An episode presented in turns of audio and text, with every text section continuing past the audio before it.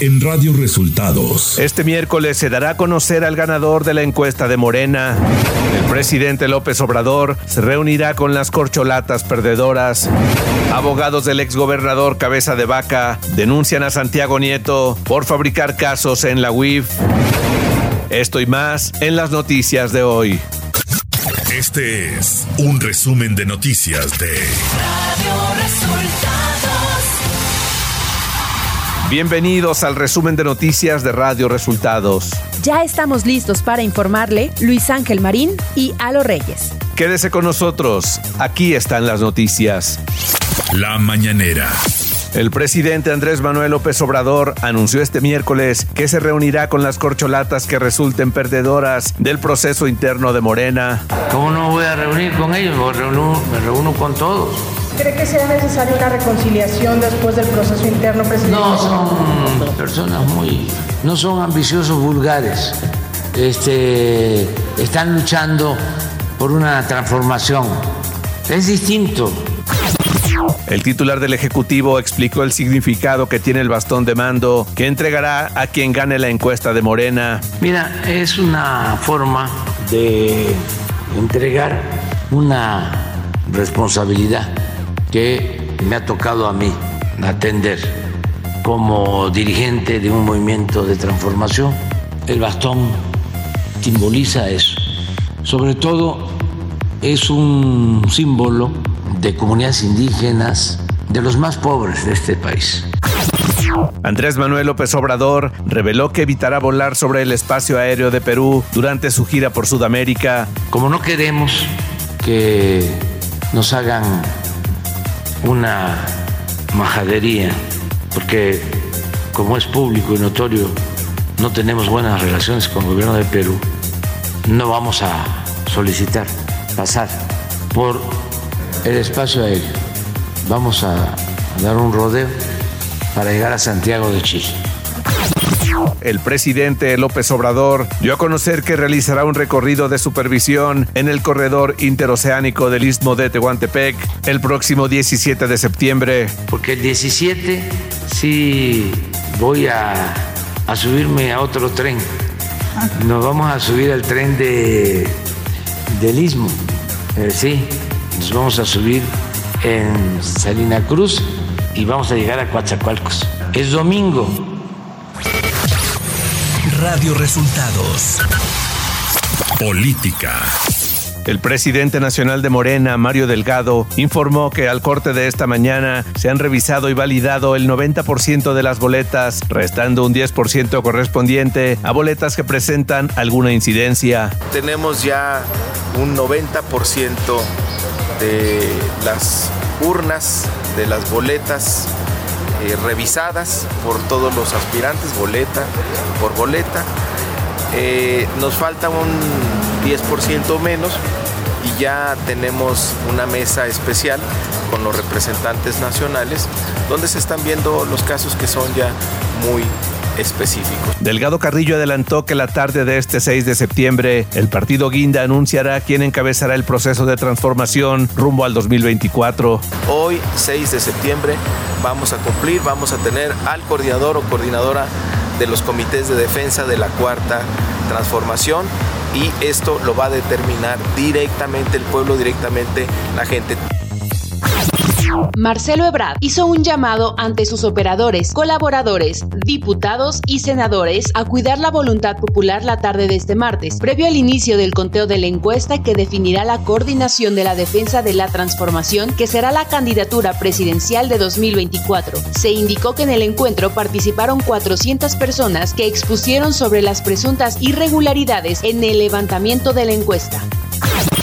Luego de ser designada como responsable de la construcción del Frente Amplio por México por el PAN, el PRI y el PRD, Xochitl Galvez aseguró que no dejará su escaño en el Senado hasta que inicien las precampañas. Es decir, será hasta noviembre cuando pida licencia. En entrevista, durante la primera sesión del periodo ordinario, Galvez Ruiz se lanzó contra el presidente Andrés Manuel López Obrador, de quien dijo apoya diariamente a la y los aspirantes de Morena.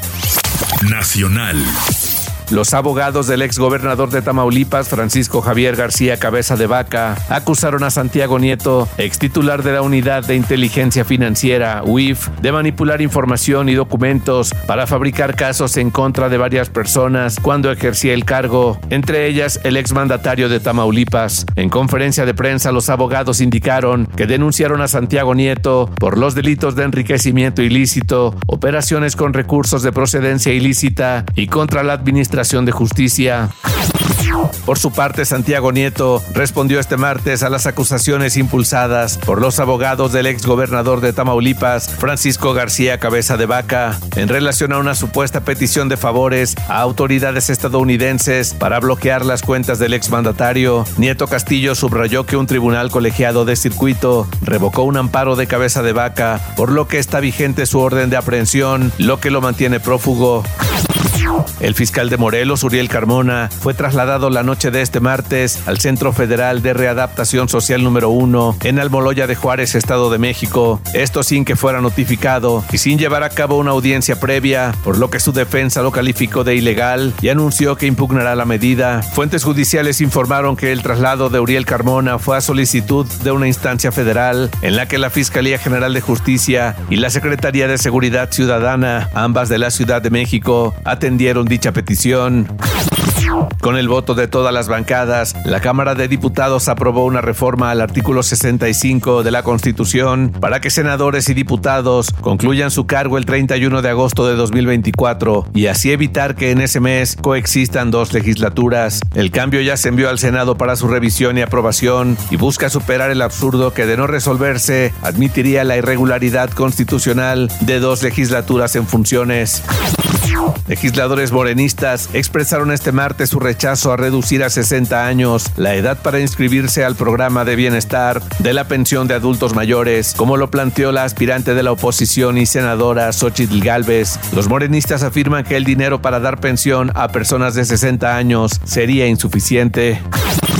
Miguel Ángel Mancera, coordinador del Partido de la Revolución Democrática en el Senado, solicitó licencia para no estar en su cargo este miércoles 6 de septiembre. El ex jefe de gobierno y ex aspirante a coordinar el Frente Amplio por México hará esta pausa con el objetivo de que tome posesión del cargo su suplente, Juan Pablo Adame, que padece cáncer, para que cumpla su sueño de ser senador de la República. Ciudad de México. El jefe de gobierno, Martí Batres Guadarrama, encendió la Rueda de la Fortuna Aztlán 360, atracción emblemática de Aztlán Parque Urbano, ubicado en la segunda sección del bosque de Chapultepec, que cuenta con una estructura monumental de 85 metros de altura con 218 mil luces y se integra como un nuevo ícono del paisaje urbano de la Ciudad de México para el disfrute de visitantes nacionales y extranjeros.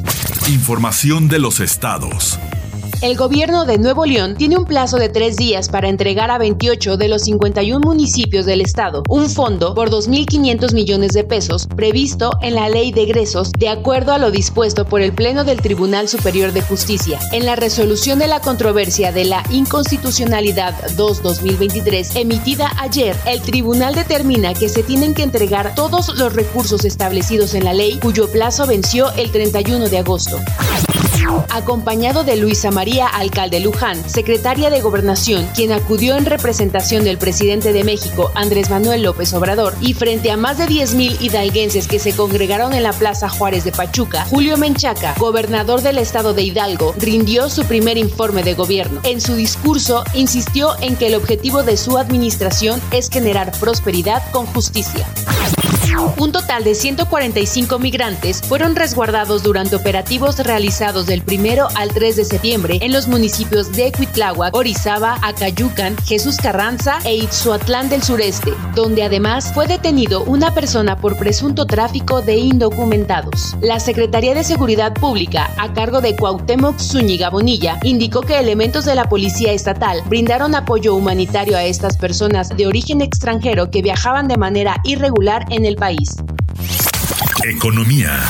El subsecretario de Hacienda, Gabriel Llorio González, adelantó que el gobierno de México prepara otros dos decretos presidenciales para brindar apoyos fiscales a cinco sectores, los cuales se enfocarán a microprocesadores, al sector farmacéutico, de transporte, aeroespacial y electrónico. Dichos beneficios no estarán delimitados por una zona geográfica, sino que operarán en toda la República Mexicana, informó Gabriel Llorio. Clima. La tormenta tropical Lee se formó este martes en el Atlántico, según reportó el Centro Nacional de Huracanes. Se espera que Lee se fortalezca a huracán este jueves y que aumente de categoría a gran huracán para este viernes y alcanzaría la categoría 4 de acuerdo a las previsiones. El domingo 10 de septiembre será el pico climatológico de la temporada de huracanes en el Atlántico, cuando la cuenca está en su punto más activa en promedio. Radio Resultados. Internacional. La futbolista española Jennifer Hermoso presentó oficialmente una denuncia contra el presidente de la Federación Española de Fútbol, Luis Rubiales, por los hechos ocurridos en la final del Mundial Femenil, informó un portavoz de la Fiscalía Española. Enrique Tarrio, ex líder del grupo de extrema derecha estadounidense Proud Boys, fue condenado este martes a 22 años de cárcel, la sentencia más dura impuesta hasta el momento por el ataque al Capitolio de Estados Unidos el 6 de enero de 2021. Al menos 16 personas murieron y una veintena resultaron heridas este miércoles en un bombardeo ruso contra un mercado en Kostiantynivka, localidad al este de Ucrania, anunció el presidente ucraniano Volodymyr Zelensky en sus redes sociales. Y hasta aquí las noticias en el resumen de Radio Resultados. Hemos informado para ustedes Luis Ángel Marín y Alo Reyes. Les invitamos a visitar la página web radioresultados.com.